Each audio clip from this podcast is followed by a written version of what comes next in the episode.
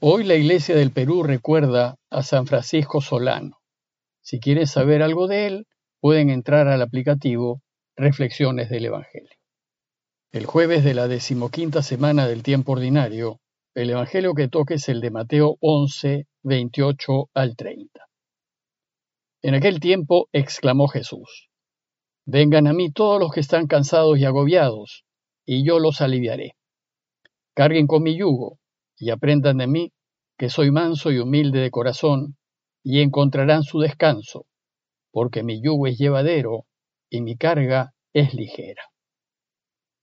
Con el breve relato de hoy, Jesús concluye su serie de enseñanzas con unas palabras finales y llenas de ánimo, pues lo que busca es alentarnos a vivir con confianza el camino que nos propone. Y ya sabemos que su camino no es fácil, pero es capaz de derrotar al mal. El texto de hoy empieza diciéndonos, Vengan a mí todos los que están afligidos y agobiados, y yo los aliviaré. Lo primero es preguntarnos a quiénes están dirigidas estas palabras. Ciertamente no están dirigidas a los que son del mundo, es decir, aquellos que viven según sus valores y que buscan acumular fama, poder y gloria sin importarles los demás. Ellos ciertamente van a estar afligidos y agobiados por muchas cosas, en particular por la manera como los trata la vida, porque han elegido vivirla metiendo el dedo en el tomacorriente y entonces la vida le suelta sus descargas eléctricas. Y las cosas no le saldrán como desea, no lograrán realizar sus anhelos, no podrán alcanzar lo que quieren. Pero además, debido también a la resistencia de aquellos a quienes hacen daño.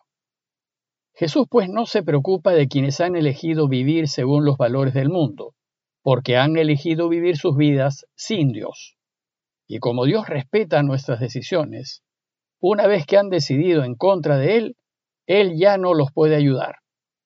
Entonces ellos tendrán que ver, por su cuenta, cómo resuelven sus frustraciones, fracasos y dificultades. Es curioso observar que la gente que ha vivido su vida alejada de Dios, en momentos de aprieto y de dificultad, se vuelven a Él en busca de ayuda, con la esperanza de que los ayude.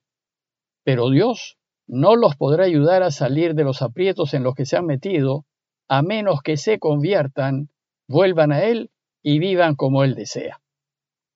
Las palabras de Jesús del relato de hoy van dirigidas a sus discípulos, a aquellos que sí lo han elegido y que han decidido vivir sus vidas según los deseos de Dios. Más en concreto, Jesús les habla a quienes han decidido seguir su camino de vida, a quienes han decidido ponerse del lado de Dios, eligiendo siempre vivir en la verdad actuando siempre con justicia y defendiendo siempre la vida. A quienes han elegido ayudar a todos en todo, especialmente a los más necesitados. Pero ¿de qué pueden estar sus discípulos cansados, afligidos y agobiados? Hay dos situaciones que agobian a los suyos. La primera se refiere a los discípulos de su tiempo, y básicamente por la situación que estaban viviendo. Sus discípulos eran gente de Dios y procuraban vivir conforme a la ley de Moisés. Pero la ley estaba tan llena de normas y prescripciones que había que observar y de sacrificios que había que realizar, que su cumplimiento se había convertido en una carga imposible de sobrellevar. Era un desgaste enorme en tiempo y en dinero. Y si encima había que cargar con el peso psicológico y económico que imponía la invasión romana, la vida de sus discípulos era insufrible. Prácticamente vivían para pagar a Roma y al templo. Por eso en esos tiempos había mucha pobreza. La segunda situación que agobiaba a sus discípulos es la que se refiere a sus discípulos de todos los tiempos, es decir, a nosotros. Y este agobio se debe a las consecuencias de su camino. Pues caminar por el camino recto, y elegir vivir en la verdad y la justicia, como lo propone Jesús, puede llevarnos a no ganar, incluso a perder lo que tenemos y a no contar con lo necesario para vivir y mantener a la familia. Estas consecuencias, propias del camino de Jesús, hacen que seguirlo sea cuesta arriba y que la tentación de abandonarlo sea muy grande. En consecuencia, por elegirlo a Él, por su causa, a causa de su nombre, es muy probable que quienes lo sigan pasen penurias, estrecheces y dificultades. Ante estas situaciones, ¿qué nos enseña Jesús? Primero, Jesús habla de aprender. Tenemos que aprender de Él. Dice el texto, carguen sobre ustedes mi yugo y aprendan de mí. Jesús fue un hombre libre, pero a la vez un hombre creyente y religioso. Y no obstante tener a la ley de Moisés muy en alto, él tuvo la libertad de saltársela cada vez que la ley entró en conflicto con su padre y con los deseos de su padre. Pues para Jesús, la vida y la salud, que es lo que quiere el Padre, siempre estuvieron por encima de la ley de Moisés.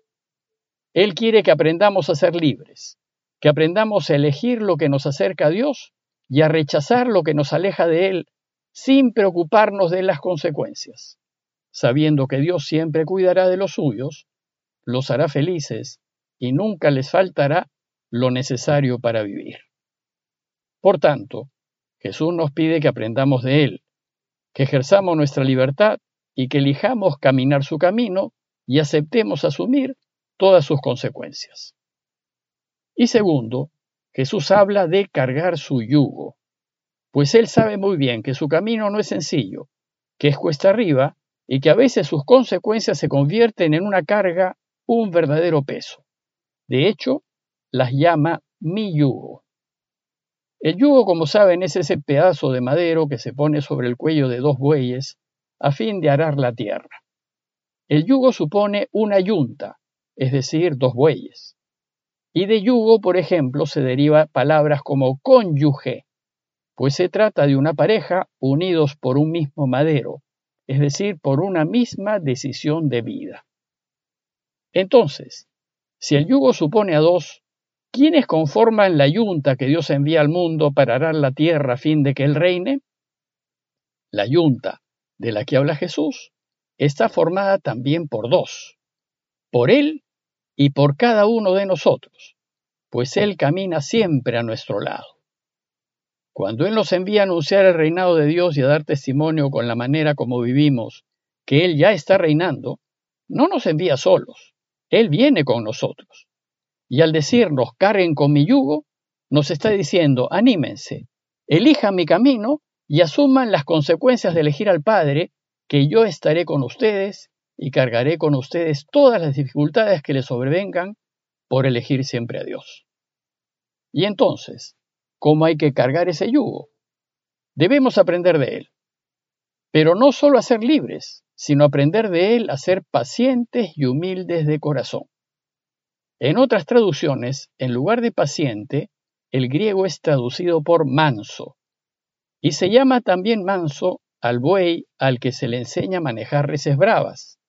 Y una yunta de bueyes normalmente la guía el buey manso el experimentado, el que sabe marcar el paso.